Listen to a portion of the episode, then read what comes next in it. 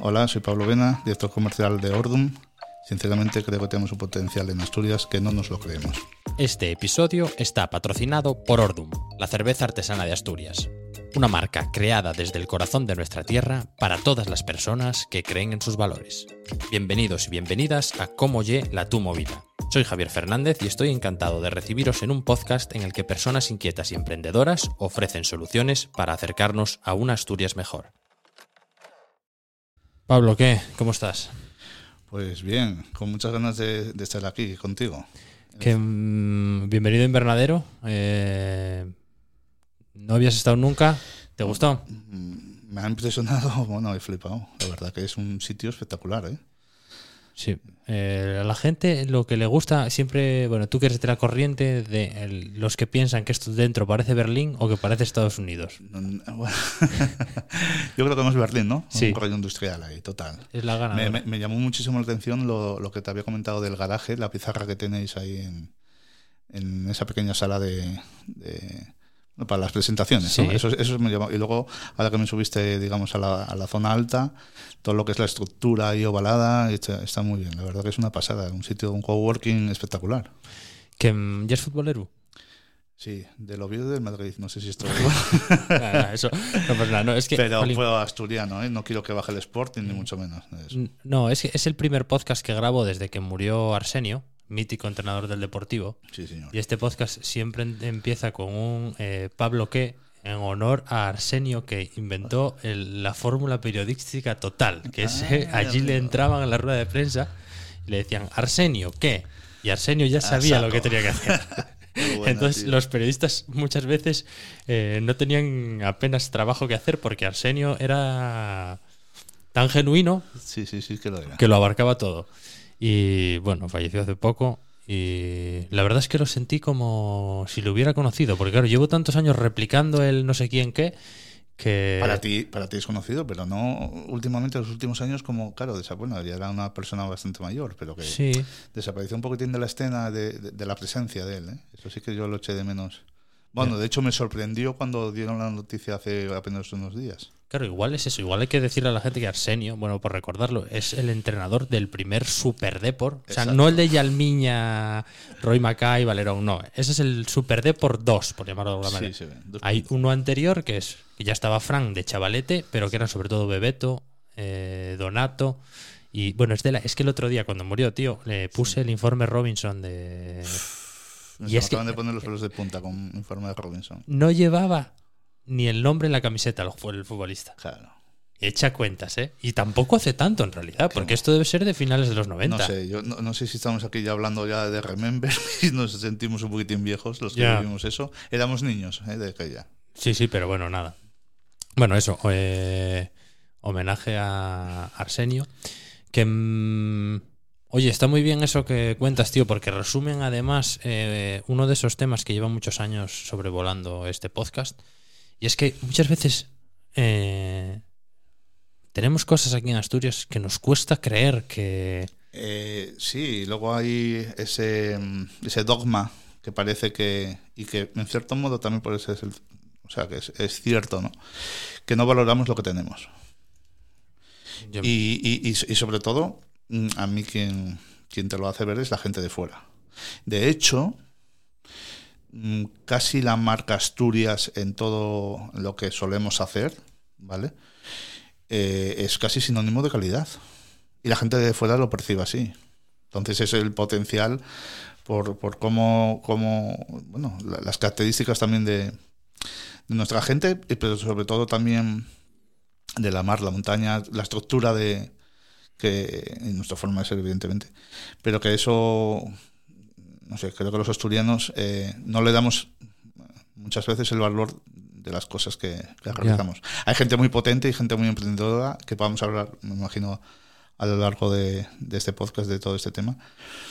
En cuanto a mi mundo, que es el mundo de la cerveza o del mundo comercial de, de la hostelería y alimentación, pues bueno, yo todo mi granito de arena y mis opiniones son- las veremos reflejadas en lo que me vayas preguntando. Que, mm, oye, por intentar empezar por el principio, ¿cómo empezaste tú en todo esto?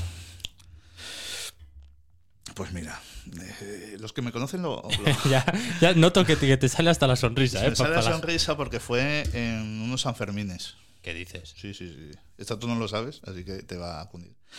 Nosotros fuimos a unos Sanfermines, yo estaba estudiando dirección y gestión de empresas, fuimos los colegas a una casa de la novia de un amigo mío que estudiaba allí arquitectura y en un momento dado eh, nos dicen que, que queremos beber, bueno, eh, con 20 añinos, 21 añinos, que queremos beber, que queremos tomar. Pues cada uno pide, "Ah, yo quiero vodka, yo quiero... tal". Y me llamó mucho la atención porque a los 30 minutos, 40 minutos, picaron a la puerta y nos sirvieron a domicilio bebidas.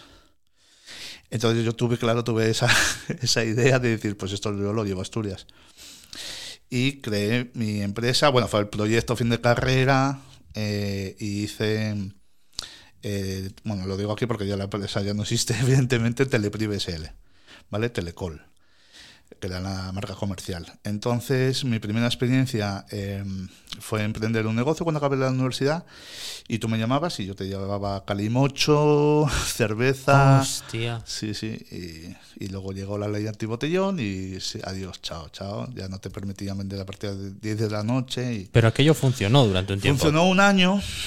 Funcionó un año. Tú cuando sales de, de la universidad vienes sin, o sea, sin ningún tipo de experiencia y cometes, como, como todos, muchísimos errores, sobre todo en el tema de emprender. Y mm, en el papel, en el papel podía ser todo salirte pues unos márgenes, salirte unos números y luego en la vida real, pues imagínate, para que te hagas una idea, ¿no? Si había fútbol, Sí. hablando, si jugaba el Depor, ¿vale? bueno, bueno, el que fuese, ¿no? Un partido de estos interesantes, igual recibías 20 llamadas en 5 minutos. Ponte a servir tú 20, Ya, ya, ya. 20 pedidos. Bueno, tú no teníamos evidentemente una estructura, éramos dos. Era yo en coche y un, y un chico contratado en moto. Entonces, pues eh, había cosas que no visualizabas. Los las típicos, bueno, cuando entras en un trabajo nuevo te ascienden, que eso también me ha pasado a lo largo de mi vida, cada vez que vas adquiriendo nuevos retos, no visualizas los, los problemas que te vas a encontrar. Aunque los, aunque los intentes visualizar, te vas a encontrar con una serie de cosas que no, que no lo habías ni imaginado que te podía pasar estas ¿no? y, y ahí empecé a darme cuenta de, de que las cosas no eran como uno pensaba. Ya, ya, Sí, ya. sí. O sea que, por ejemplo, sí, con atragantones de ese tipo, ¿no? Sí. Hostia, mierda, ahora acaban de llamar ahora- 20, a ver cómo, cómo, cómo servimos todo esto. Exactamente. Oye, es muy interesante ese. Aparte nos escucha siempre mucha gente en la comunidad de cómo ya la tu movida, hay mucho emprendedor. O sea, ¿tú qué le recomendarías a alguien que emprenda ahora? O sea, como alguien que, que lo Que tuvo lo tan claro, porque No, que lo intente. que lo intente. que lo intente. Eso es básico. A ver, eh, tienes que tener un, eh, un plan de negocio, evidentemente. O sea, no puedes intentar tenerlo todo medido. Hay, hay muchas cosas que no lo puedes eh, cuantificar ni, eh, y, se, y se te van a escapar a tu análisis inicial. Pero tienes que intentarlo. Tienes que intentarlo. Luego, si no, sería, sería- Bueno, yo de hecho he fracasado varias veces en, en varios proyectos y otros han tenido muchísimos años de, de llegar- Porque esto es el inicio. Ya, ya, sí, sí. Luego podemos contar un poquitín más de, en concreto, de mi persona, la experiencia que he tenido en otros negocios. Pero el consejo que le doy a un emprendedor es que lo intente. ¿Vale? Que asuma eh, y que escuche a la gente que le dé los consejos. Pues mm, puede ser eh, sí, gente que tenga experiencia en el sector que, que le, asesore y que los escuche. Eso, eso también le puede ayudar. Ya, eso viene, por ejemplo, para este tipo de cosas está muy bien sitios como este, tío. Porque si estás rodeado de otra gente que, que se la está jugando también. Y aunque no sean cosas parecidas, es- ese consejo de estate preparado porque en algún momento te pueden llegar 20 pedidos y puede haber días en los que recibas 000, te lo puede dar un negocio parecido al tuyo o no. Exactamente. exactamente. Entonces, eh, cogiendo ese ejemplo. eh, o incluso, mira, me acuerdo un- uno de los negocios eh, que monté fue una tienda, sobre todo, eh, bueno, luego vamos a, hablar un poquitín de la hostelería, ¿no? Que es lo que Sí. realmente, como donde empecé, y aunque mi idea era, por ejemplo, diversif- diversificar, ¿no? Y tener varios negocios de diferente índole, em, cuando monté la tienda de, de snow y de skate, y era un sector que mm, no dominaba, no tenía ni idea. Hice lo que el consejo que estoy dando, escuchar a gente que tenía otras tiendas y no les escuché lo que, los consejos que me dieron. O sea, mm, no es que me querían echar para atrás, sino que había unos, eh, unos márgenes de 2,2 que eh, había, había eh, en, este sector, por ejemplo, de, la, de las tiendas de ropa, son negocios muy estacionales con unas rebajas. Sí. Entonces, este es que era muy curioso, porque claro, tú haces unos números pensando que vas a vender, vamos a poner, 5 camisetas, ¿no? Con 2,2 de, de margen lo del 2,2 de margen, para que la gente lo entienda, es, multiplicar el precio de costes por 2,2 para tratar de cubrir. 2,4 exactamente, porque claro, luego tenías igual las camisetas a 35 euros, pero a ti se salían a, a 15, tienes que venderlas a 35 o a, ¿vale? Y si las pones a 40 es demasiado. Entonces, bueno, hablo camisetas de skate, de, bueno, ¿te acuerdas de aquella movida, aquellos años de Tony 2000? exactamente. Vale, somos muy mayores ya. Cuando no había ni, prácticamente no, no había ni, ni, Inditex, o Inditex estaba a cuenta gota. No, los telares y poco más. Claro. Entonces, eh, en esos años. Eh, bueno, todas las, zapas, el mundo de las zapas también estaba muy... Eh, llegamos a ser en Oviedo 14 tiendas de este palo. Pues es una salvajada. Hoy en día te puedo decir que hay dos o tres tiendas que todavía sobreviven, los que hacían bien las cosas. Se les puede nombrar, ¿eh? Cerra es una, ¿no? Exactamente. Un referente. Son los, auténticos, ¿vale? Y no sé para qué. ¿Pero tú dónde la tenías la tienda? Yo la tenía, si te das cuenta, el Río San Pedro, enfrente de los salsas nuevos. Sí. En la esquina ahí, ahí la tenía. Tuvimos tres años. Y cuando llegaba, ah, yo sé por qué te he contado todo este rollo. Cuando llegaban las rebajas, amigo, había que bajar los márgenes. Te comías el stock. Tenías que poner producto nuevo a los cuando llegaba la temporada de invierno, de verano o de primavera. Entonces era un negocio que yo que venía, mm, ya de aquella ya tenía una, una cafetería y luego el pub, estaba, tenía, llevaba tres negocios a la vez. Eh, mm, me chocaba mucho porque yo, por ejemplo, si me compro una botella de JB, mm, tarde o temprano la voy a vender. No se me va. Ya, ya. Entonces era. no pierdes, no se deprecia tanto. No se deprecia, claro, exactamente. Ni, tengo que hacer ninguna oferta para venderla. Ni... Era un sector completamente, completamente distinto.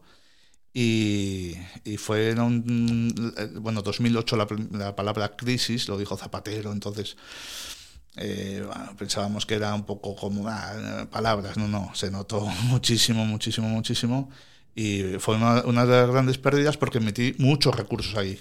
Fuimos varios socios y digamos que lo perdimos todo. O sea, se perdió auténticamente muchísimo dinero ahí, en, en esa experiencia. Oye, antes de ir a toda la parte de hostelería y demás, que está más ligado además con lo que haces ahora, también me, me, interesa mucho la parte de eh, cerrar un negocio, porque es una hostia a nivel, no solo económico, ¿eh? a nivel emocional y tal, cómo uno se prepara para, bueno, mañana esto no va a estar abierto. Mm, yo creo que nunca nadie se prepara, lo que pasa es que lo tienes que asumir. Los que somos más románticos, yo creo que lo llevamos peor. Yo todavía es el día de hoy que, que el funky, que eso sí que me gustaría nombrarlo, que es, digamos, el negocio más longevo. Tuve, estuve 16 años en la noche entonces el día de hoy que escucho un tema, el otro día en Los Simpsons salía un tema, un tema de, Wiz, de Wiz Khalifa con, con, con Bart Simpson y es increíble porque te, te, te, me, me, me, imaginaba ahí en medio de, del de, Entonces nunca quieres eh, olvidarte de esas sensaciones porque... Eh, yo eso bueno, yo lo veo así. Evidentemente yo monto un negocio para ganar dinero. Sí, bueno, claro. Básico, ¿vale? Pero luego también encuentras otras em, emociones, otros otras, eh, beneficios. Mm, bueno, yo en mi caso, el beneficio era todo el ambiente social, mm, las relaciones con la, con la gente. De todos, no, no pienses mal, no solamente con, con, el, con chicas, no, no, no, voy por ahí, no voy por ahí, sino em, todo lo que significaba eh, yo he visto camareros que han conocido eh, a sus mujeres, eh, incluso Erasmus, americanas, y a día de hoy, 15 años después, es la madre de sus hijos. Esas cosas a mí me flipaban muchísimo, o me siguen flipando muchísimo. Y todo lo... El, y también habrá gente que se lleva las manos a la cabeza.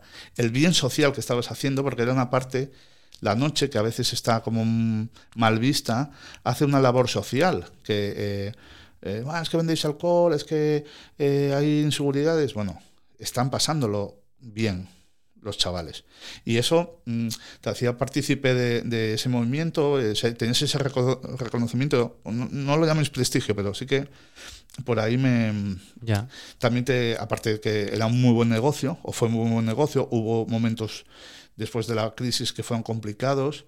Por eso, por, mira, precisamente eh, después de la crisis fue cuando me puse a, a trabajar de comercial, a la vez de que tenía el negocio. Ya, bueno, claro, y toda esa parte romántica de seguir viendo a esa gente y tal se acaba, porque si no los ves allí, eh, Exactamente. y claro, y al final en un bar te pueden ver a la vez eh, 60 personas o las que fueren. Sí, yo Si tuvieras que quedar para tomar café con todos esos. Imposible. Hay gente que te. Bueno. eh, yo voy dan- caminando por la calle y me, tengo, me paro cada. Bueno, y, y hay muchas veces que no sé exactamente de qué los conozco y son de ahí. Son gente de ahí. Claro. Y entonces nunca uno está preparado para, para cerrar un negocio, pero tienes que hacerle tripas corazón y, y, y llevarlo a cabo. Sobre todo cuando, bueno, en nuestro caso fue el tema de la pandemia, era, una, era inviable eh, como estaba como estaba la situación y teníamos que seguir, no, no llegamos a un acuerdo con el casero, bueno, eso son historias muy largas y complejas y tuvimos que dar las llaves, adiós, se acabó. Ya. Que, oye, por cierto, en este podcast, eh, este es el podcast que mm, firma oficialmente mi entrada en Los Señores Mayores, porque aquí sé que se mencionó ya al Super Depor 1 y 2, Sí, a los Simpsons a los Simpsons. ya. y a Pero- Tony Hawk. O sea, está- escucha, pero estamos es que los. Simpsons no sé cuántos años llevan en antena, pero siguen. Los siguen 34. petando. 34 años, no me jodas, tío. Es que es lo que te digo, o sea, para ti, para mí bien, pero los millennials dirán, pero bueno, ¿y esos dos? Bueno, pero Estarán si no, haciendo- verán, ven- verán Monty. ¿Cómo se llama Monty? ¿Cuáles son Eh, los- Ricky Morty. El Ricky Morty, eso Sí, pero bueno, el, el- cómo ya era tu movida, tu geriátrico de confianza. Sí, sí, sí. Bueno, otros lo agradecerán. Sí, sí. Que, y luego, oye, ¿y todos esos contactos los aprovechaste luego en tu fase comercial? ¿O cómo fue esa transición? Bueno, los contactos eran chavaletes, no, no, no, pero sí, la experiencia sí, porque por ejemplo, eh, al tener negocios de hostelería, eh, te venían comerciales de todo tipo. O sea, tengo, tengo experiencias de todo tipo. Y entonces tú intentas, eh, bueno, yo cuando, cuando hay una nueva comercial o, conozco a gente nueva que está empezando, yo el consejo que siempre le doy, eh, eh, que creo que es básico, es que él tiene que ser como él es. A ver si me explico. No puedes pretender ser un vendedor agresivo si tú no eres agresivo. Entonces, eh, yo veía cómo, cómo presentaban los productos, qué, qué estrategias utilizaban. Había gente que, que a día de hoy seguimos siendo colegas. Bueno, me he ido de viaje con ellos. Me he ido de viaje con gente que, del, del gremio. O sea, hemos generado amistad. Por él ser el proveedor y yo ser el cliente. Eso, es- eso es bastante común. Y entonces eh, lo que no me gustaba, el típico vendedor que, que te la colaba, que te engañaba, pues eso evidentemente tú no, no lo vas a replicar. Ya. Em, además que entre los comerciales luego se generan personajes muy míticos que, Sí. que- que van quedando en el recuerdo de ¿te acuerdas de no sé quién que trabajaba para sí, no sé sí, qué? sí, sí, sí, sí, sí, sí, sí, sí, sí. Pero por ejemplo, tú, ¿qué consejos le das a alguien cuando empieza ahora? Sé tú mismo, pero... Tienes que conocer mm, un poco, bueno, un poco, mucho tu producto. Sobre todo porque te vas a encontrar gente que cree que lo sabe todo y te va a querer dar lecciones en latín. Entonces tú tienes que tener respuestas para todo. Sobre todo para que no te piden. Bueno, a ver, si yo me tengo un interlocutor que es un maestro cervecero que sabe de cerveza más que yo, yo evidentemente, la gente que sabe más que tú, tienes que Aprender. a- aprender y callar y escuchar, ¿no? Pero mm, tienes que tener respuestas para todo, por lo tanto, lo que vendas tienes que tener argumentación. Y tu forma de ser es la clave. Yo es que me acuerdo de un tío que me vendía una cerveza americana, eh, Budweiser, que lo digo, ¿vale? Que era lo más eh, poco estético. Eh, no sé qué me, había contado, que tocaba la gaita. no- no sé. y me caía tan guay, ¿sabes cómo te digo? Me parecía tan auténtico. Que compré la cerveza. Le compraba cerveza a saco de Budweiser, te hablo en el año 2000, ¿eh? Hostia, la tendrías una más, macho. Hombre, bueno, yo te digo una cosa. eh, a la que hablas de, de productos, eh, yo, yo soy uno de los que o si no el primero, tampoco me voy a poner medallitas, que puso Red Bull con Jagermeister en, en la noche. O sea, esas cosas. el- eh, he visto lanzamientos de producto y he visto fracasos de lanzamientos de productos. Por eso eso también lo intentas eh, llevar a, a cabo ahora con la cerveza Ordum. Mm, eh, no va a haber nunca una estrategia en la, en la que te asegure lo que quieres conseguir 100%, pero sí que te sabes por dónde te mueves. Incluso los grandes, no sé si podemos sacar el tema, ahora que nombre de Budweiser me vino a la cabeza, el jaleo que hubo hace poco con Bud Light. No sé si te enteraste. No, No, conozco Bad Light, pero no. Bud Light hubo- han perdido 5.000 millones en, en una estrategia fallada por usar una chica trans en el que, digamos, todo su, su fandom de Bud Light es redneck, americano de Texas, ¿vale? Y no entendieron esa, esa, esa vinculación con el movimiento eh, de género, ¿no? En este caso, ¿no? Que tú puedes estar muy de acuerdo con ello o no, pero sus clientes no lo vieron así y empezaron a sacar vídeos de disparando a, a las, a las latas de cerveza y Mm. ha habido unas pérdidas brutales. Y claro, no, eso no lo hicieron para generar esa, esa pérdida. ¿no? Le salió en ese caso poco mal. Pero ¿y qué productos raros viste tú? Porque es verdad que hay veces que son. Yo me acuerdo yo. Mira, a ver, te voy a decir yo Sí, uno sí. del que me acuerdo de tomar en el policía en el Rosal, ¿te acuerdas? Joder, policía, es que, hay- es que mi socio, mi socio en el Funky, fue el último dueño del policía. Pues ahí me acuerdo de tomar yo JB Twist, JB Twist, chaval. que era como. ¿Era una botella? Sí, Era una botella, sí. tipo un, una un sí. botellín Sí, sí, de sí, cerveza. Sí, sí. Y no sé si era JB con. eh, Bueno, era como la Radler o Yo- alguna de esas. Yo es que pero- eso no lo tomaba. yo, Sí. yo de acuerdo, de aquella me tomaba Valentine's manzana, trina de manzana. Que luego cuando bajábamos a veces a Madrid, la- lo pedías y decían, ¿trina de qué? o sea, se bebía aquí, no, no se bebía fuera. ¿Qué productos vi lanzarse? Pues la historia, por ejemplo, de Puerto de Indias, Rosa, cómo generó un segmento nuevo. O sea, fue un fallo que tuvo la empresa de Sevilla, creo que es la en Puerto Sí, sí, es Puerto Indias de Sevilla. fue un fallo que tuvo la empresa y lo sacaron y bueno, eh, fue tal éxito que las demás marcas de Ginebra sacaron, replicaron esa Ginebra rosa, no existía. Y entonces esas cosas, por ejemplo, eso, eso me llamó mucho la atención. Luego, más cercano, viví como Desperados otra vez lo, lo petó. De hecho, ¿Otra vez? Por. porque había desaparecido de nuestra escena. Porque claro, luego hay que hablar de, de- con propiedad, me explico. Tú lo puedes estar petando con una marca en Alicante y aquí no. Entonces, yo hablo de- del ámbito local. Sí, del sí. ámbito local o del ámbito regional, ¿vale? Porque más o menos eh, sí que Oviedo, Gijón, Avilés y Cuencas y, bueno, aunque luego la costa, ¿vale? Eh, podemos tener un, un mismo, una misma visión de, de las cosas y lo que ofreces y tal. Pero no tiene por qué lo que triunfa aquí eh, triunfar en, Ya. en, no sé, Almería o donde sea. Sí, eso pasa con. Bueno, con la cerveza se nota mucho. Eh, de- dependiendo de dónde vayas, hay algunas marcas que están muy fuertes y otras que están muy flojas. Evidentemente, eh, tiene mucho que ver con la distribución, em, con la política que hagan más o menos agresiva, con el dinero que pongan en la calle. Hay, marcas que, por ejemplo, en Zaragoza son número uno y aquí, pues, eh, las ves en sitios, um, eh, no sé, como no, no los más punteros, ¿vale? Hablando de, de cerveza industrial, o, o puedes ver lo que antes nombré de Esperados, eh, cómo desaparece una marca, o mm, no sé si te acordarás, porque yo no la veo en ningún lado, Carlsberg. Hey, Carls, dime ver. Claro, Carlsberg acabaron con ella. Acabaron con ella. Pues porque si tú regalas producto, si tú regalas tu producto, lo devalúas. La- el hostelero mm, llega un momento que si tú me puedes hacer una promoción, me metes. eh, Estamos hablando otra vez y, y está vinculado con, con el comercial, ¿no? Me metes este producto que yo no te lo estoy comprando, tú me lo estás regalando, y luego al final quedan en el almacén. Y luego podemos hablar de hostelero, hacerle una, una, una crítica. Hay hostelero y hostelero. Hay hostelero que si te compra tu discurso, va a apostar por tu producto y te lo va a vender. Es más un prescriptor que un vendedor. ¿no? Exactamente. Eso es la clave. Yo es como trabajo. Yo es como trabajo. Yo es que a mí no me sirve nada venir aquí, que tú no, no estés convencido y te regale cinco cajas, porque es que no estás convencido, nadie te la va a pedir. Mm. y van a quedarse ahí, muertas de risa. Y, y- y de qué me ha servido regalarte o venderte? No, y además que eso vale para cervezas y para tornillos, tío. Efectivamente, efectivamente. Y eso es muy común, ¿eh? A día de hoy pasa. Ya. Sí, sí, y es una pérdida de tiempo para todos.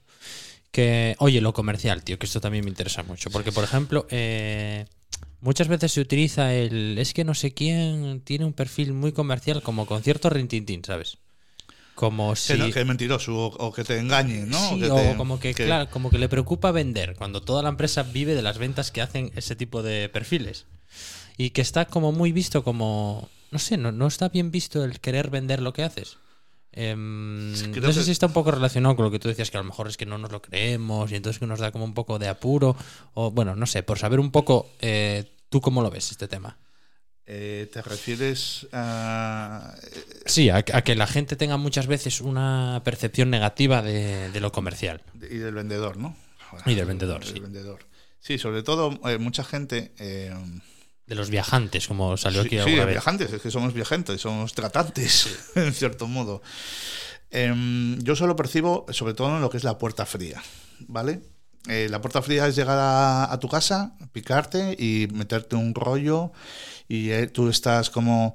Hay hosteleros encima que están bastante saturados porque es un, un no parar de casas de vino, de casas de cerveza, de productos nuevos. Entonces, claro, tú tienes que tener una barrera como hostelero.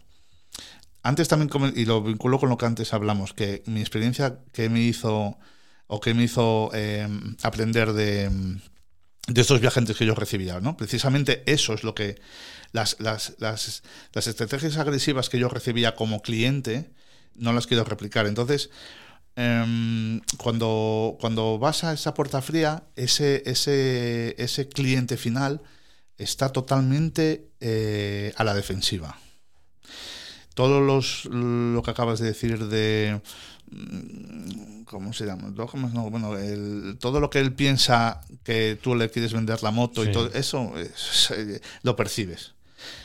Entonces, mm, yo casi a veces no hablo ni de mi producto. Intento eh, preguntarle, romper el hielo. Y cuando la postura corporal, bueno, yo creo que eso también te lo da a los años. Cuando eh, tú, tú sabes, bueno, te, lo hago, te hago una pregunta directa. ¿Tú sabes cuando tú molestas? Sí, claro. Vale, pues entonces, ¿qué, qué, qué haces? Ya nada. Sí, recoger. Claro, ¿vale? Ya vendrás en otro momento, ¿no? Hay, en esto de la venta yo lo veo como algo a largo plazo. Es más, te voy a decir, te voy a dar un detalle.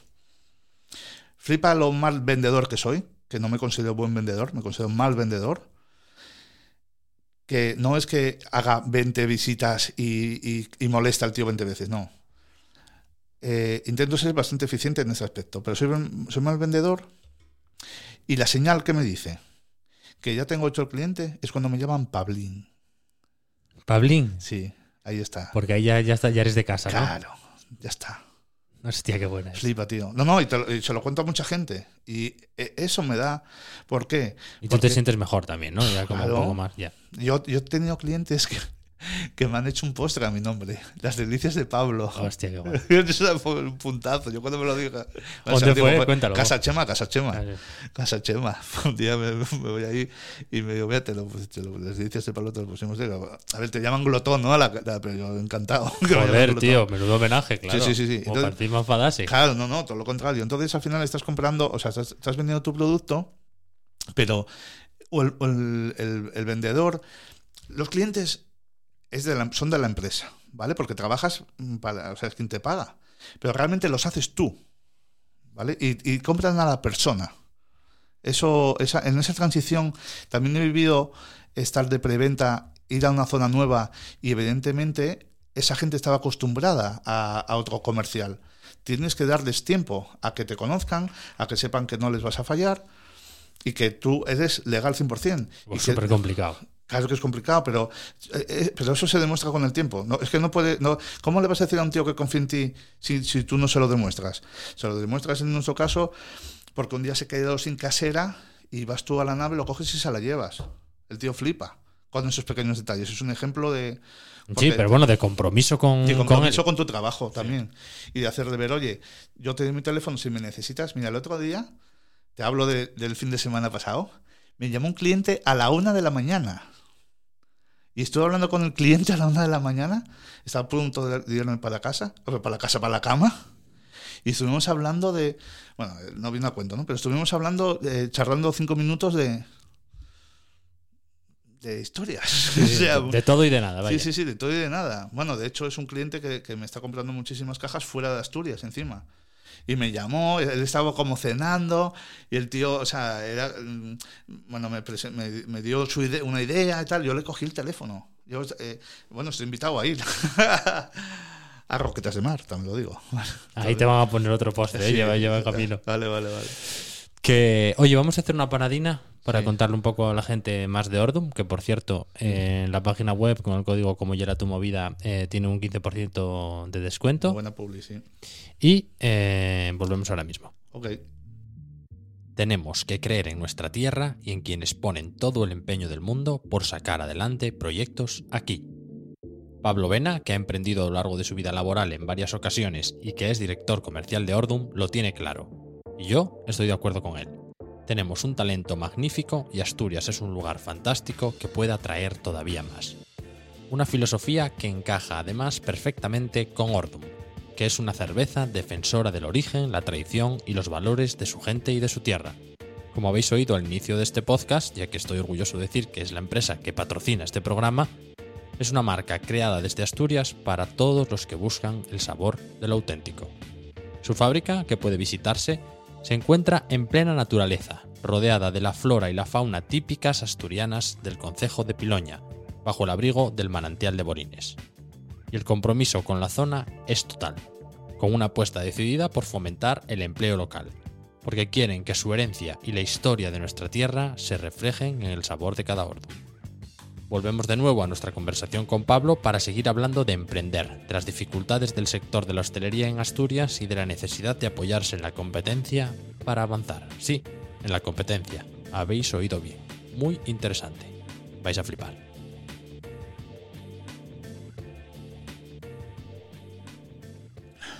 Vale, pues antes de hablar de Ordum, em, me gustaría aquí un tema, tío, que pasaste un poco por encima de él y que yo creo que es para la gente que cambia de empresa, que ya llevamos unos años en el mundo laboral y que tuvimos que ir de un lado para otro, esto de... Es un poco escabroso, ¿eh? Los clientes son de la empresa. Por ejemplo, tú, Sí. cuando estás en una posición en la que lidias con clientes a diario y te vas a otro sitio o montas tu propia empresa, ¿hasta qué punto es lícito tirar del cable y llevarse esos clientes que no sé si mucha gente lo hace o no lo ha hecho, pero muchos de los oyentes de este podcast se habrán visto en esa situación. Porque claro, tú cuando llegas a una empresa con clientes debajo del brazo tienes una posición de negociar mm, más fuerte que si... A ver, lo tienes, lo tienes complicado o moralmente complicado si es el mismo producto, ¿vale? Moralmente complicado si es el mismo producto. Legítimo es todo. Es el mercado, el mercado es libre, amigo, ¿no? Ya, es- el mercado es libre. Entonces, eh, mm, si juegas, por ejemplo, a, a- con tu conocimiento, o me explico, si tú sabes que vendes a X y tú vas a venderles a X menos 10 basado solamente en eso, no sé, no, eso no. Yo tengo clientes que. No le ves futuro, ¿no? A esa estrategia. No, o sea, no sé, además es que no sé qué te va a hacer. O sea, qué te va a aportar el, el hecho de ser un trafullero. Ya. No sé, yo no sé, hay, hay algo que, que creo que hay que ser también persona, ¿no? Y, y, eh, ¿para qué le vas a hacer daño a la empresa que también que te dio de comer? O sea, bueno, es que es todo tan... Depende de, de- de los ejemplos que me puedes poner, ¿no? Porque si te trataron mal, si te echaron... Es si- que, es que tiene Claro. muchísimos matices. hay muchísimos matices. Entonces, yo, mi experiencia, siempre he intentado salir por la puerta grande. He estado en empresas que, pues, igual por inexperiencia no, no lo hice lo, mej- lo mejor que pude, pero por, por lo menos siempre salir dándole la mano al jefe. Y ese hay un respeto que tú no te hace ir, evidentemente, si, si yo que he vendido agua, ¿vale? Y luego me fui de, de estar en, en preventa, me pasé a, a ser un, un delegado comercial, pues yo vendía otras aguas y cuando, cuando me ficha la casa agua de Bolines, evidentemente pues yo tengo que ir a mis clientes a, a- a venderles eh, el agua. Pero es que mi agua era más cara de la que yo vendía. Entonces tienes que dar tu argumentación, tu trabajo. ¿Cómo no vas a ir a visitar a un cliente que llevas cuatro años tratando con él? Ya, ya, ya. A ver, lo que pasa es que si vendes, cambias a vender jamones, Lo, lo Pues- tienes hecho, claro, porque Claro, ya pues- tienes los contactos y no hay problema por ningún lado. Ya, es que no, no lo había visto yo eso. Claro, que un mismo cliente puede ser cliente tuyo en diferentes líneas de producto. es caro. Yo es que también lo digo, yo por ejemplo, mira, antes de de Casa Chema, o puedo hablar del Baviera, que es por ejemplo ahora un, un- en Oviedo donde tenemos tres grifos de cerveza. Al lado de Gascona, Eh, pues sí. Exactamente, sí. Eh, bueno, luego podemos, si queréis ir a tomaros una caña, podéis ir a tomarla ahí, a la Obetense. Bueno, pues luego podemos hablar de sitios donde podéis ir a tomar cerveza. Pero yo creo que si marchase de, de- este sector y, fuese al de jamones, valga la redundancia, en el Baviera lo tendría difícil vender jamón, ¿eh? lo tendría bastante difícil vender jamón. Pero en muchos otros clientes donde vendo cerveza, posiblemente también compras en el jamón. ¿Por qué no? Claro, evidentemente. Sí, bueno, claro, si pasas a una distribuidora de refrescos. O bueno, claro, es que luego siempre hay perfiles ahí que. que mm, sí, yo, Yo, yo- vendía mil y pico referencias. Yo estuve en Disceas, que es la mayor empresa, y me gusta nombrar a la gente con la que, con la que trabajé. Es la mayor empresa de distribución de, Asturias, ¿vale? Con las, con- bueno, eh, tienen, tienen grandes vinos, tienen grandes marcas, y yo tenía una, la zona de, de, de Oviedo. Llevábamos tres y cuatro rutas en Oviedo, yo llevaba una la que, la que más facturaba de, de- de- de la empresa. bueno, después de Gijón eh, era, era la, la de Oviedo. Y teníamos mil y pico productos en cartera. O sea, imagínate. ¿Vale? Y pasé de, eso a vender agua. El shock fue... ¿a- a ti ¿Hay algún bar en Asturias en el que no te conozcan? ¿Tú crees Sí, que- muchísimos, oh, claro, muchísima gente que no me conoce. Ostras, macho. Sí, porque yo, por ejemplo, eh, eh, las zonas como que no tienes mm, mm, machacada, como es Gijón, que está aquí al lado, ¿vale? Porque tú. mm, A, a ver, yo, yo os puedo ir hasta Tapia de Casariego y hasta Campo Caso, ¿vale? Pero es que tú date cuenta que somos 3.000 bares. Yo no sé si conoce un 20% o un 30%, o sea, no me conocen todos ni de coña, vamos. Es- somos Ya. 3.000 bares en Asturias. Oye, pregunta clásica de cómo llega tu movida. ¿Tú eres de aquí de Oviedo o de dónde? Oviedo Capital, sí. Y de. ¿no ¿Tienes el mítico pueblo. Infiesto. Es que, es que esto es muy emocionante. Es muy emocionante. ¿Por? Porque yo soy muy romántico. Hostia, pues de Infiesto. es que- ah, Embutidos JP estuvo por aquí. Embutidos JP, Eduardo. Sí. Claro, soy muy fan. Eh, mi abuela eh, mi abuelo vienen de Piloña. Sí. Y es que Agua de Borines es de Piloña. Y es que Claro. Cerveza Orden es de Piloña. Entonces es un círculo que estamos reformando la Casa del Pueblo. Eh, posiblemente, si Dios quiere y esto sigue, pues yo me iré a vivir ahí a Infiesto. ¿En serio? Sí, sí, sí. O sea, tú, o sea, no, no fuiste a Ordun por un tema familiar No, no, no, fue casualidad todo. y, es, y esa. Hay un digamos, vínculo emocional ahí muy ligado a mi familia eh, por todo lo que la familia Cepeda, que es el dueño de... eh, hay un consejo de administración, ¿vale? Dentro de Ordum.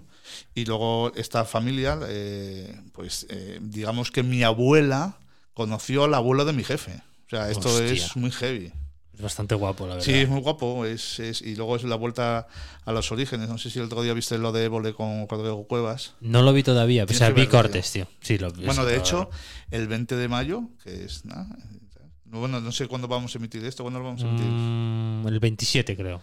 Vale, o sea que la, ya pasó. la inauguración de la benéfica, me vas a decir. Eh, ¿no? que exacto, Sí, estamos ahí. yo puse pasta en el go- en goteo. Vale, pues ahí, pues ahí. ¿Vas a, vas a ir físicamente? No, te- porque te- no puedes verlo. tengo un bolo, bueno, un bolo, una cosa, un viaje con mi mujer a Poncebos. Ah, disfrutar. Y es- ya, lo, ya lo metí en el Google Maps, eh, a ver si me daba tiempo a ir y volver, pero uf, se me hace un poco largo porque, claro, ella ahora está embarazada y no tampoco. No, si, si fueran condiciones normales, Claro. Sí, no, y- pero bueno, ya cuando haya eventos en la benéfica y todo esto, sí, hombre, en cuanto pueda voy. No, si, te, si cuando salió le- la campaña esta que es eh, Tírame los tejos, sí. que era, o sea, jugaba un poco con, con cambiar el tejado, entonces eh, apadrinar una teja y La- tal. eh, Bori- Borines tiene tejas del balneario puestas ahí, unas poquitas. Eh. Y, pero es que en ese, en lo de Évole de Rodrigo Cuevas, hacía referencia a esto de la vuelta a, a los orígenes, la vuelta al pueblo. Y me, me sentí muy identificado con él en ese aspecto. Mucho, mucho, mucho, mucho. Sí, Aparte es de que, que- me encanta.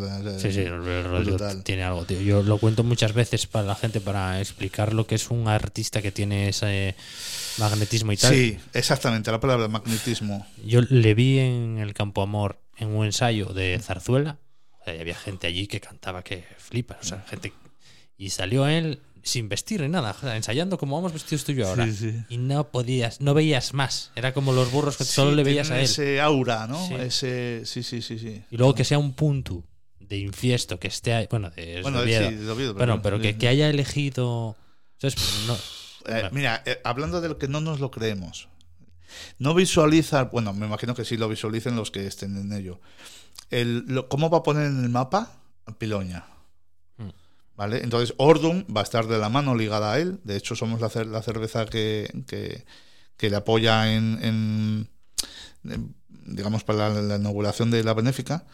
Y bueno, claro, somos la cerveza de, de la comarca. Entonces, eh, brutal. sí, sí, sí, a saco. a Sí, saco es- con- estuvo aquí Cos también, que le hace eh, la ropa. Y tiene una- un punto así muy parecido eh, con Pillarno, que está ahí en Castrillón, que es el pueblo de él. Y, y contaba historias. Y claro, es lo que tú de- decías de no nos lo creemos. Es que, claro, hasta yo mismo, que estoy acostumbrado a parte de mi trabajo, es venir aquí a sentarme y escuchar a que vengáis a contarme movidas, que son la hostia. y aún así hay veces que yo digo, ¿y esto, tío? Pues este hombre ahí en Pillarno, con una capacidad creativa desbordante, está haciendo ropa que, que- que la lleva Rosy de Palma, que la lleva Rosalén, que la lleva Rodrigo Cuevas, y es de Pillarno a, a Tablón, ¿sabes? No, no, no se imaginan otro sitio y dices, jolín, pues... Es lo que tú dices, que a veces sientes una especie de orgullo como expansivo, de... Te identificas y dices, jolín, pues... pues Pero por ahí". él, seguro que como emprendedor, tuvo una idea, la soñó, la visualizó y la llevó a cabo. Y eso es lo que el consejo que dimos al principio, es lo que tienes que hacer, tienes que intentarlo. Oye, que te metiste en esto, no sabías que, que Inditex vende las camisetas a 10 euros porque no hiciste análisis de mercado y te das cuenta que en época de crisis la gente va más apretada y tu camiseta de 35 euros ya no sirve, pues aguayajo, chaval. Pero inténtalo, inténtalo. Inténtalo y intenta minimizar los riesgos, evidentemente. Bueno, lo de la camiseta no te pasa más. O sea, por lo menos, No, eh, no, quiero decir, estas me- me- lecciones se me quedó aprenden para grabado, siempre. Me quedó grabado, no me meto en ese negocio. Admiro muchísimo toda esta gente que tiene esa capacidad de sa- salir adelante. O sea, me, me flipa mucho. Los admiro, toda esta gente. Vale, estábamos reformando la casa de tu abuela en. Sí. en Eh, no Fiesta. puedo hablar mucho de mi abuela porque me emociono. De Sí, hecho, me- la, a la- mí- la tengo aquí puesta en, en la mano. A mí me pasa también, Sí, ¿eh? sí, yo, sí, la- que- yo todavía la tengo, ¿eh? Lo que pasa Sí, es que la disfrútala. prove tiene ya demencia y eso. Pubitina. Yo la pero- disfruto a ella, pero ella a mí ya no. Pubitina, pubitina. Pero bueno, sí que tengo una relación muy cercana con ella y me pasa esto que a ti, que Sí, con- sí, sí, si, sí. en cual- Yo- si uf. rascas un poco, Sí, sí. se bueno, desploma voy a- un señor, vaya. si no cortamos y volvemos, pero bueno, no, no. Vamos que... No, pero bueno, Ordum. Sí. Em, eh, ¿Puedes contar un poco todo lo de agua de Borines? Eh, eh, o sea, Ordum, para que la gente entienda bien. Hay una historia detrás sí. muy intensa y una filosofía muy clara, ¿vale? Mm, no sé por dónde empezar, porque la cerveza mm, nace en el cabeleño, ¿vale? Nace, de, de hecho, de una iniciativa muy personalista y hace un par de años esa, esa iniciativa personalista se separa de- del proyecto y deja pues a- al equipo.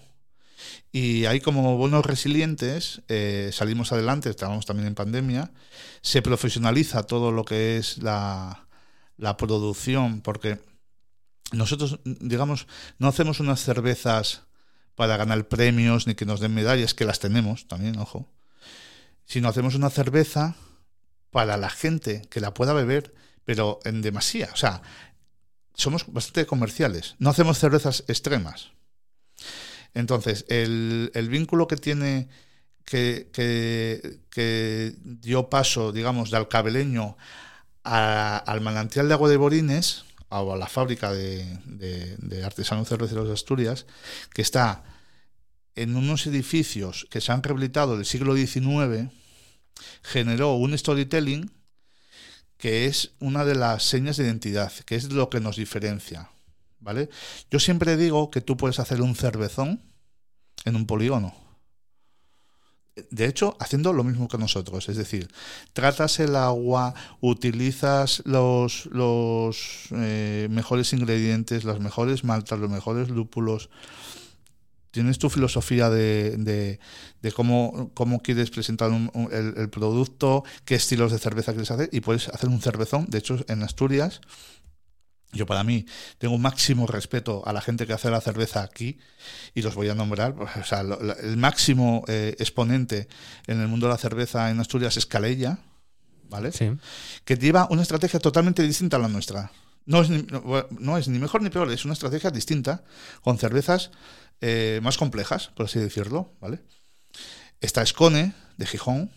Está Asturias Brewing Company, que son muy buenos tíos y estamos nosotros. A ver, hay, luego hay, hay, gente, productores más pequeñinos, ¿vale? Cotoya y, y Dai, bueno, hay, hay, gente, ¿vale? Y Navia, bueno, hay una serie de gente, pero digamos los cuatro que estamos vendiendo litros son, son, son esta gente. Luego hay otras marcas asturianas que hacen la cerveza eh, fuera de Asturias, pero bueno, nosotros, eh, el vínculo, la historia que tenemos detrás está muy ligada a, la comarca, es decir, a, la fábrica donde realmente eh, hacemos la cerveza, que es espectacular. O sea, de hecho, los que nos estéis escuchando, entrar en la página en la página web y es un, un sábado o un domingo, una horita de, visita, como si vas a un llegar. Y es muy, o sea, lo recomiendo, no porque trabaje yo ahí, sino es que es, es una pasada. Luego te puedes escapar a Cangas de Onís o a Riendas a comer, o a Peloña, ¿no? pero llaman la atención. Eh, bueno, ¿dónde está, dónde, cómo, ¿dónde está y cómo hacemos la cerveza? Oye, tío, mencionaste toda la competencia y, tanto te dio. O sea, no, no, eres de esos. Claro, mira, es que, es que eso, mira, eso es un tema. Mira, ya me, ya, me pongo yo un poquitín alegre. La competencia es buena, joder. Y así, lo, y así lo veo. O sea, yo mi competencia, que venda todo lo que pueda. A ver, si estamos en unos niveles de Mm, ¿cómo te digo? De que la tarta en 40-60% y, y claro, eh, un 5% para arriba o para abajo eh, supone millón, millón, pues escucha, ya tendría otra, otra perspectiva. Mm. Pero nosotros que representamos un 1%, el mundo craft, o sea, que no somos nada en, la tarta. digo nada, los, los, la, venta que hay de cerveza asturiana no, no representa nada para ¿Tú crees que yo me puedo molestar o que, o que me voy a permitir el lujo de. O sea, me, ofendo si viene la. O sea, si, si la competencia viene a quitarme un cliente a mí, me molesta muchísimo. Porque yo no tendrás sitios donde ir a vender cerveza asturiana. No tendrás sitios, que tienes que venir a mi cliente a. Pero esa, esa competencia, yo le deseo que venda lo cuanto más mejor. Porque eso implica que los demás clientes están comprando el mismo discurso que estoy dando yo. Producto de cercanía, kilómetro cero, eh, sin aditivos, sin conservantes, 100% natural.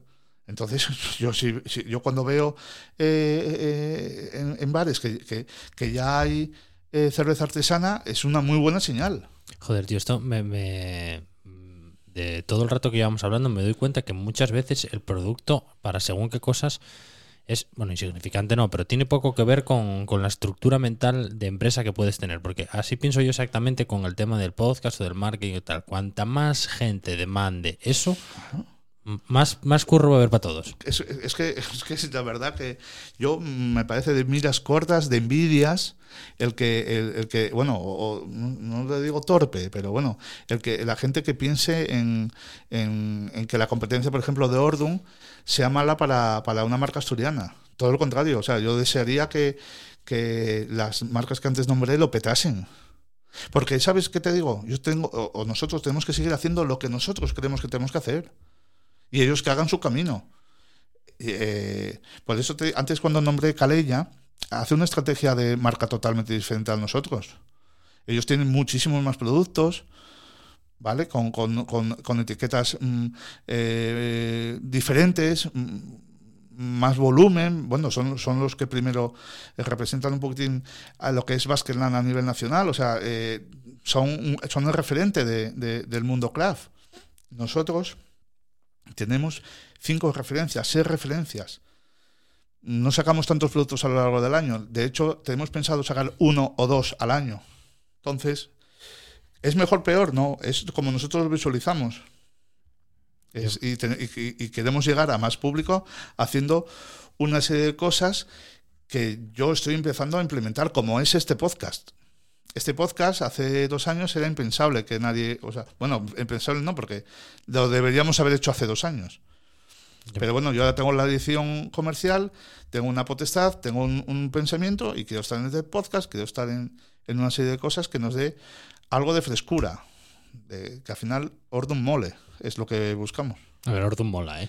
O sea, que Se intenta, quiero- pero bueno, todavía sí, estamos a joder, años luz de- yo cuando salió esta colaboración, y lo cuento también con total transparencia, eh, me alegré mucho porque digo, joder, es una cosa, eh, es una marca que, o sea, que te queda bien, es, es una, es- esa es la camiseta que te quieres poner para según qué cosas, es una marca de aquí que representa ciertos valores que van de la mano de los del podcast. O sea, no tengo que fingir cuando digo que hay descuentos de Ordum en la web y que la, y, y cuando tengo que recomendar a la gente que la compre.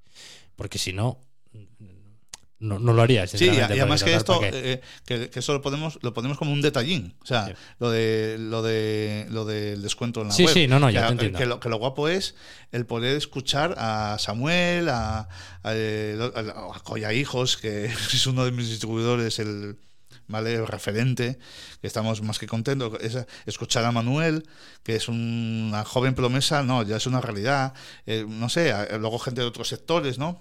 Eh, pues es, es apasionante. Y luego el, el concepto, eso, el podcast, que Mm. ya de por sí es la tendencia, ¿no? Hoy en día de, hay de todo tipo. Yo escucho de miedo por la noche. ¿Sí o qué? Sí. Pues mira, yo esa barrera no la crucé Sí, todavía. sí, sí, Yo, yo- yo me he tenido con pesadillas a veces y digo yo, ¿qué haces escuchando esas cosas? Ya, es que, jolín, mira, yo. te- Relatos del lado oscuro.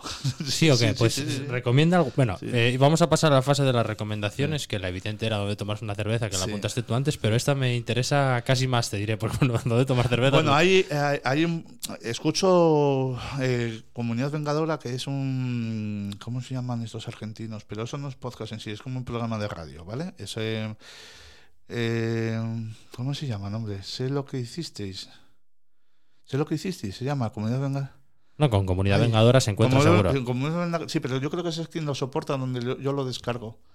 Eh, también sale en Spotify, ¿vale? Eh, luego, luego si me viene a la cabeza te lo digo exactamente. Sí, y lo Y ponemos luego, en las y- notas. y- y luego veo relatos de la- escucho, perdón, perdón. Bueno, que también está en YouTube, ¿vale? Pero lo escucho. Relatos del lado oscuro. El señor canta la piedra. Sí, es muy bueno. Ese es un comunicador brutal. Ese, yo creo que a ti te va mexicano. Sí, sí, no, no, pues lo tengo que escuchar. Mexicano. Aparte, no tengo nada trabajado el, el otro lado del Atlántico. Pues este Y tío. hay una industria que flipas, tío. Sí, pues. Piénsalo. Igual tienes ahí un nicho de mercado. No, fíjate, historias. Yo, yo no salgo de aquí ya ni con agua Bueno, caliente. A ver, pero bueno, claro, es que ahora las, las fronteras son muy relativas. Porque Nada. tú puedes producir desde aquí perfectamente un podcast para Montevideo. Ya sé cómo se llama. La venganza será terrible. La venganza es un buen nombre.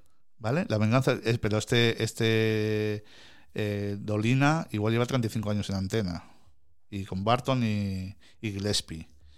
Yo solo escucho y, y además eh, me parece un, un concepto, porque incluso hablan de historia, o sea, tienen un- un- una parte de, de cachondeo, tienen una parte de, de historia, tiene música, o sea, me parece muy completo el, el programa. Oye, y bueno, antes de pasar a lo de la cerveza, que me acordé ahora. Y es gamer también, ¿no? Me acordé que lo voy a comentar porque tienes una oreja pues dentro y otra Sí. fuera a lo de David Castañón en su programa de Sí, muy grande. David Castañón, un saludo sí. desde aquí.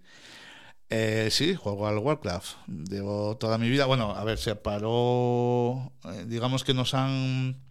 A los veteranos. eh, nos han reconquistado hace. Te voy a hacer una anécdota. Al Socas. Sí. Al Socas. Lo, lo veía. Streamer con- gallego Sí, de mucho éxito. de mucho no- éxito, sí, pero ahora porque lo está petando. Pero es que yo el Socas lo veía con mil viewers o 500 viewers o 200 viewers. ¿Por qué? Porque era un jugador del Warcraft que salió, digamos, reeditaron. Es que encima es- es- es- esas cosas luego te, te, te da que pensar. Es una empresa multimillonaria, Blizzard, ¿vale? Que 15 años después vuelve a sacar el mismo juego que, sa- que salió y recupera a toda esta gente como yo, que en el 2011 jugábamos, 2010, 2009, 2008 jugábamos, y nos volvimos a enganchar en el 2020, 20, 21, 22. Entonces yo sí, tengo, tenemos una comunidad y, y jugamos con, por Discord y... Hostia, pero estás muy, muy, muy dentro, ¿eh? sí, sí, soy un paladín nivel 80, sí, tío. Yo, yo me refería al tema internet, porque gente que más que se maneja en comunidades de Discord y tal, no hay tanta por ahí. Eh, bueno, pues es que es básico, no no- nosotros lo vemos eh, como normal, es la... Claro, a ti porque te da mucho servicio como gamer, ¿no? Para... Sí, sí, sí, sí. Es que hay muchas marcas que se lo están pensando ahora el tema de. De hecho, hay empresas que ya tienen eh, un perfil que es gente que se dedica a gestionar la comunidad en Discord o en Telegram. O sea que la- para que la gente entienda, son herramientas en las que tú puedes eh, comunicarte, colgar cosas y demás. Y hay empresas que ya tienen comunidades ahí eh, tan grandes que hay personas que se dedican, pues a lo mejor tú el día que entras. Eh, Hola Pablo, el día que entras Pablo, cuando lleves unos años Pablín, Sí, muy buena esa, sí. Bueno, ya- llevas un nombre, un avatar, ¿eh? te llevas... Son nombres más complejos, pero bueno, sí. Bueno, pero te dicen hola, lo que sea, eh, te explican un poco, se encargan de que Claro. tal, luego en base a tus gustos te recomiendan que te pongas en contacto. Bueno, todo un mundo. A ver, todo eso de los influencers eh, no es, no es eh, casualidad. O sea, tú hoy en día como las marcas, porque la- la- se, se paga tanto para que un influencer saque una marca de crema, porque lo ves, lo, lo ves en, las- en las ventas al día siguiente. O sea, desde hace mucho tiempo, tú, un influencer saca una, que era la chaqueta amarilla de cuero de Zara, Hostia, es y verdad. des- eh, ¿te acuerdas de aquella historia? Y desaparecía, isofacto. De No, Oscar. y, y el shock es lo que ven. El otro día vi un vídeo de él comentando que, que tenía que pasar las acciones comerciales que había hecho el año anterior, que tenía algunas con en EVA y no sé qué. Sí, Y, sí, sí. Cerca de un millón. Claro. Y nombró tres o cuatro. Un tipo que, que no tiene Hostia, pinta de ser muy ordenado para sus, sus No, no, asuntos bueno, pero, están metidos ahí todo el día. Eso luego, uff, Ibai, Ibai, el ver la evolución de Ibai. Pero mira, eso también pasó con el, mu- el mundo de la música, porque yo mm, el- ellos se autoeditaban sus vídeos cutres y el, el mundo del trap que, y de la música hip hop y música urbana, que nosotros era nuestra diferencia. Mira, hablando de las diferencias, otros consejos que, que puedes dar a un emprendedor. Hagas lo que hagas, diferenciate en algo donde va- lo que vayas a hacer. No vas a replicar algo que ya está. Y en la hostelería, sé el mejor pues haciendo una croqueta o el pincho de tortilla o, bueno, evidentemente si vas a un nivel más superior como estos grandes cocineros, haz las cosas como, como las tienes que hacer, pero diferenciate en algo. En tu trato, en el servicio, en todo. Mm. No pretendas abrir un bar para abrir una chapa y poner unos cacahuetes, porque sabes lo que vas a durar, nada. Yo he visto, yo hay negocios que no entro, Eh, o sea, a vender me refiero, ¿eh? Porque sé, visualizo que van a durar seis meses. Ya, pero si vendiste dos cajas ahí, bueno, sí, es verdad. Si, ven- si vendo dos cajas, dos cajas que tengo, que, que- que he vendido y todo suma. Pero Ya. perder el tiempo. Hay negocios que, que están mal gestionados y viene otra persona y. Y es complejo, es complejo ese tema también. Vale, a ver, para ir cerrando, bares en los que sí entras. Recomendaciones de dónde tomar una caña en sitios guays, guays. Guays. Pues mira, te puedes tomar una caña. Empezamos por Oviedo, eh, evidentemente en el Baviera, porque es el que tenemos mm, con los tres grifos, ¿vale? Porque cuando hablamos de, los- de la cerveza en barril, solamente tenemos, eh, digo solamente porque no están todas las referencias, es la Lager, la doble malta y la IPA. ¿Cuál es tu favorita? Ah, pues sabes que vas a flipar. Yo no voy a tomar una IPA en mi vida. De hecho, y esto no es crítica, la, la IPA que más se vende en Asturias, yo cuando la tomé dije yo, ¿esto qué es? ¿Vale? Hace muchísimos años. Porque mi, vengo de tomar cerveza toda mi vida, la cerveza industrial. En mi bar eh, yo no bebía copas, bebía cerveza, ¿vale? Y, soy un amante de la lager. O sea, de una, de una cerveza que te puedes tomar, que sea fresquita, que, que no, que no, que no tenga mucho alcohol, entonces eso, eso es la lager. Pero la IPA que hemos hecho nosotros, eso es algo con un toque de melocotón, es espectacular. Y esa es mi cerveza favorita ahora mismo. Entonces yo al Baviera, que suelo ir mm, hoy, los viernes, me tomo, me tomo, me tomo mi, eh, un cañón, cañón, un cañón de 65 centímetros, más que una pinta de IPA. Eso me flipa. ¿Dónde te puedes tomar también una buena caña? En, en. Nada, Entonces te puedes pedir un pollo al ajillo. A mí me gusta más el jamón asado, tío. El jamón asado. Yo no, yo pollo al ajillo. Sí, sí. No, y las patatinas con. Las patatinas de eh, salsa brava. Yo, eh, en pandemia, cuando fue el, el encierro duro de no salir de casa, hubo una fase que no, pero luego ya se podía pedir comida. Empezaron a. Y. Eso, está muy bueno, A lo Betel bueno. se le mandé mucho, pero. em, entiendo lo del pollo al ajillo porque está cojonudo, pero el jamón es realmente especial. Sí, lo sé, lo sé, pero bueno, yo, me preguntaste a mí, ¿no? Vale, vale. Cada luego- uno se toma las Vale, luego, luego te puedes, por ejemplo, para mí, uno de los mejores pescados que te puedes comer, ¿vale? Porque hay buenos sitios en Oviedo, pero la mar de Llanes, eso es espectacular. El pescado que, que- que- que tratan allí. Y ahí también te puedes tomar una caña. Luego, casuso, eso ya es si quieres tener un. con tu pareja, llevarla a comer allí, eso es un win-win. Eso es un win-win de manual.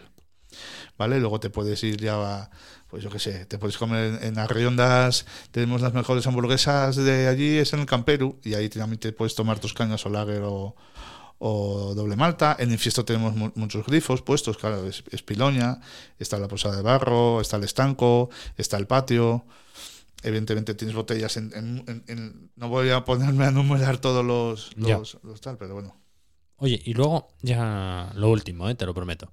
Por ejemplo, Cruzcampo, Sí, que es una cerveza que no me gusta mucho. sí. Cuando fui a Sevilla, Lo yo no sé si Claro. no sé por qué, si es porque la servían como muy fría, con vasos muy fríos o tal, pero joder, ¿qué hace que una cerveza aquí o allí o tal no sepa igual? Mira, yo tengo una teoría. Que es la cabeza todo, ¿no? Bueno, eso total. Eso total, ¿vale? Las percepciones, el momento, ¿vale?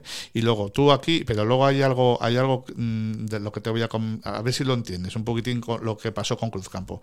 Cruzcampo de las industriales está sin pasteurizar. O sea, es supernatural. Entonces, Cruzcampo en Sevilla, me gustaría ver la trazabilidad de ese barril de 50 litros que te estás tomando, porque encima ellos tienen de 50, porque deben de vender como un bar normal, debe vender como 20 barriles a la semana. Quisiera ver de cuándo lo han embotellado, o embarrilado en este caso. Es decir, igual ha- hace cinco días que tienes la cerveza puesta de, ahí y la estás bebiendo. Entonces está brutal. Con el calor que hace allí, brutal. Ahora bien, si traes esta cerveza de Cruzcampo, Asturias, no sé cuánto tarda en venir. ¿Cuánto está en el distribuidor? Y luego buscas sitios que por suerte o por desgracia no tienen la rotación que tienen que tener un producto de ese estilo, porque Cruzcampo, vale, es agua chirri, como se dice, pero si encima esa cerveza no sale, yo, yo recuerdo ir a bares de Cruzcampo y oler a huevo la cerveza. Hostia. Una puta mierda, perdón por la expresión. No, no, adelante. Pero, ¿por qué? Porque este, estos productos pasteurizados, sin pasteurizar, como le puede pasar a mi cerveza, si no le das el tratamiento que tiene que tener una cadena, una cadena de frío y una rotación justa, ¿vale? Pues la cerveza se estropea. Entonces no está en, en el mejor. eh, en el punto óptimo. Y con Cruzcampo, yo he percibido que donde estaba Cruzcampo iban a precio, eran clientes que no eran, digamos, de mucha rotación y perjudicaron a la marca en la percepción que tenemos en Asturias. Perdona que te corte. La marca número uno a nivel ahora de ventas, en el 2010-2009, la vendía yo, de cerveza industrial, la vendía yo, y se reían de mí. Hablamos de Estrella Galicia. Sí, señor. ¿Entiendes? Pero se reían por qué. Si, bueno, porque, claro, no- porque, porque el marketing está todo, está todo estudiado.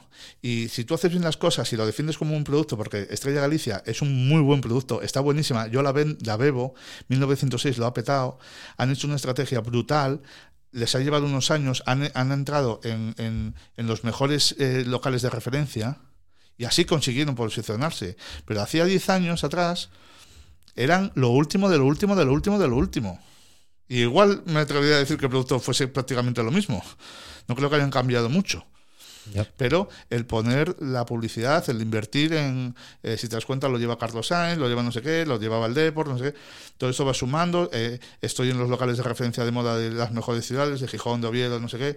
Y la gente, yo me acuerdo que uno de los clientes, cuando yo la preventa, uno de los clientes eh, eh, que me compraba a mí cerveza del grupo Heineken, pues estamos dando hoy eh, nombres de toda la competencia, pero eh, me cambió a Estrella Galicia. no pasa nada. Tú no tienes que tomártelo a, modo personal. Tú, esto, eh, esto es la ley del mercado. Y llegó un cliente y pidió Mau. Y le dijo, no, no tengo Mau, tengo Estrella Galicia. Y le dijo, vale, ponme Estrella Galicia. Yo cuando vi eso, que estoy hablando por, no sé, 2014, 2015, cuando vi eso, 2014, dije, ya lo tienen. Ya han conseguido que la gente eh, haya hecho un sorpaso a la, a la, a la marca líder. Y eso es mm, para quitarse el sombrero, por Estrella Galicia en este caso, ¿vale? Pero en 2008-2009 se reían de mí. O sea, cuando ofrecía eso, así que te lo digo. Joder, pues ahora mismo parece impensable. Es impensable, pero son modas. Yo, yo, yo en el funky vendí San Miguel. San Miguel vendimos muchísimo, muchísimo, muchísimo, muchísimo en la noche. Y das una vuelta ahora y no lo hay. No los acuerdos que tengas con hosteleros, lo que, lo que apueste un... podríamos estar hablando, hablando, hablando y hablando. ¿eh? Ya ves que me tiras de la lengua y... Me gusta que un programa que empezó con Arsenio, el del Depor, acabe con Estrella Galicia, tío. bueno, esto si lo escucha mi jefe no sé lo que pensara. bueno, nada, hombre, aquí... Eh, yo creo que lo defendiste de una forma muy honesta, tío, como tiene que ser, ¿sabes? Tú confías en lo tuyo y eso no tiene que decir que no, significa que lo de los demás sea malo. No, para nada, todo lo contrario. Bueno. Bueno, tío, Hasta aquí, ¿no? Pues, sí, yo creo que ya te voy a llamar Pablín. Pablín, ¿no? y oye, eh, enhorabuena, es, es, tu año, ¿no? Primer año de... O no, tu primer año, al aniversario, me salía hoy por LinkedIn, ¿no? Sí, sí, sí. Llevo un año en, de director de departamento en Sublimedia. Sí. Llevo dos años y medio en el estudio. Llevo seis años de autónomo. Ahí, ahí, pagando la cuota. Muy bien. Eres un referente y la gente tiene que conocerte y darte una oportunidad, porque la verdad que lo que haces es brutal, tío. Muchas gracias, Yo la, verdad que ya ves, lo que hago aquí, eh, muchas veces lo explico y la gente no se lo cree, pero para mí esto es como ir al psicólogo con un amigo. Yo tengo un día eh, que de, estos que te apetece meterte debajo de la cama, viene alguien aquí a verme y ahora sea, si, si por mí fuera, íbamos, a la, íbamos a la fábrica de Estrella Galicia. A ver, tal. ¿Tienes, tienes que ir a conocer la fábrica de, Iba a ir, lo que pasa, iba a ir eh, hace 15 días porque cuando estuvo José el de Buen Día. Sí, coño, te cancelé yo la, la visita porque yo no podía. sí, sí, sí, cierto. Y, claro, lo que pasa es que, claro, María ahora como está embarazada, la, la, visita a una fábrica de cervezas. No es lo más óptimo. Verme a mí emborracharme como un burro. sin poder bueno, oye, si yo luego puedo conducir, ¿quién conduce? sí, no, pero lo disfrutamos más cuando podemos ir los, dos a tablón. No, pero ahora con el bebé no se puede. Ya, bueno, nada, habrá que posponer. Pero bueno, que son 10 años. Cuando ya se pueda quedar él por ahí, ya, ya volveremos. No te queda nada. a Borines sí que vamos a ir, ¿eh? que una, de las, eh, una de las visitas esas eh, tenemos te tomo la palabra entonces, amigo. Muchas gracias. Pues nada, escuchamos un mensaje de mi buen amigo David Martínez, que ya estuvo por aquí en la primera temporada del podcast. Y nos vamos. Gracias. Hola Javi, eh, te cuento los proyectos que tengo inmediatos aunque en la vida de un autónomo actualmente los proyectos van cambiando, como bien sabes tú que eres autónomo, casi de mes a mes. Pero bueno, los, los más asentados son ARPA School, que es la escuela para aprender a editar, escribir y publicar un libro de la editorial ARPA, con la que llevo trabajando bastante tiempo que es una escuela bastante distinta porque hacemos un acompañamiento bastante personal y que ahora inicia una nueva fase porque hemos creado un curso gratuito para eh, ofrecer el conocimiento que tenemos en la editorial durante de tantos años a la gente que quiere animarse a escribir un libro, que es algo muy divertido, pero que necesita un método. Hasta ahora esos cursos los teníamos en distintos formatos de pago y hemos decidido crear un curso gratuito para afianzar una especie de comunidad de escritores, que es como nos gusta llamarlo. Eh, preferimos dar ese acceso gratuito afianzar la comunidad, empezar a relacionarnos entre nosotros, que hemos visto que funciona muy bien en este primer año. La gente se implica mucho, no solo en sus libros, sino en los libros de los demás, cuando comparte las dificultades y los retos que supone escribir un libro. Y bueno, luego a partir de ahí, pues ofrecer servicios editoriales a quien quiera, porque luego hay gente obviamente que necesita un acompañamiento de un editor profesional, que es algo que escasea mucho en un mercado en un negocio además el editorial que es bastante opaco para el que no lo conozca. Este es el primer proyecto que tengo así a, corto plazo, inmediato, que es bastante ilusionante. Luego también eh, estoy con los cursos de formación de podcast y con la realización de podcast para empresas y me río porque en eso estamos los dos, es algo que compartimos, es un proyecto del estudio Pod al que me, me sumo y que vamos a, ir mejorando también con la experiencia que hemos cogido estos años. Y en tercer lugar, pues sigo con mi pasión, que es la comida, con escribir de comer y de beber, que es lo que más me gusta. Y además de seguir en el Comidista y en la guía Repsol, voy a añadir también, he empezado a colaborar con Gastroactitud, que es la web de Capel, el crítico gastronómico este tan famoso.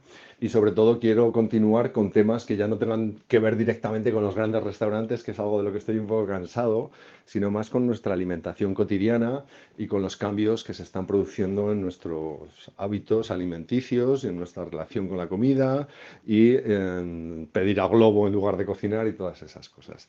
Y en principio esos son los tres proyectos. Por supuesto, como siempre, hay 8.000 sarados más, 8.000 saraos en los que me meto porque, porque me gusta participar de todo lo colectivo, que no son eh, no son, no son eh, saraos eh, laborales, es decir, de los que no solo sacar rendimiento económico, pero que bueno, me hacen muy feliz porque creo que estamos en una sociedad que necesitamos, precisamente con este aislamiento que hemos ido así cultivando sin darnos cuenta desde la pandemia, necesitamos volver a vernos y sobre todo a participar de cosas conjuntas que sean divertidas y que propongan a la gente pues actividades que hacer. ¿no? Y en este sentido, pues yo estoy, por ejemplo, ahora haciendo un programa que se llama Rieros con el restaurante Farragua de Gijón para traer a cocineros de la Vía de la Plata, pero también a elaboradores y productores y tener debates y demás.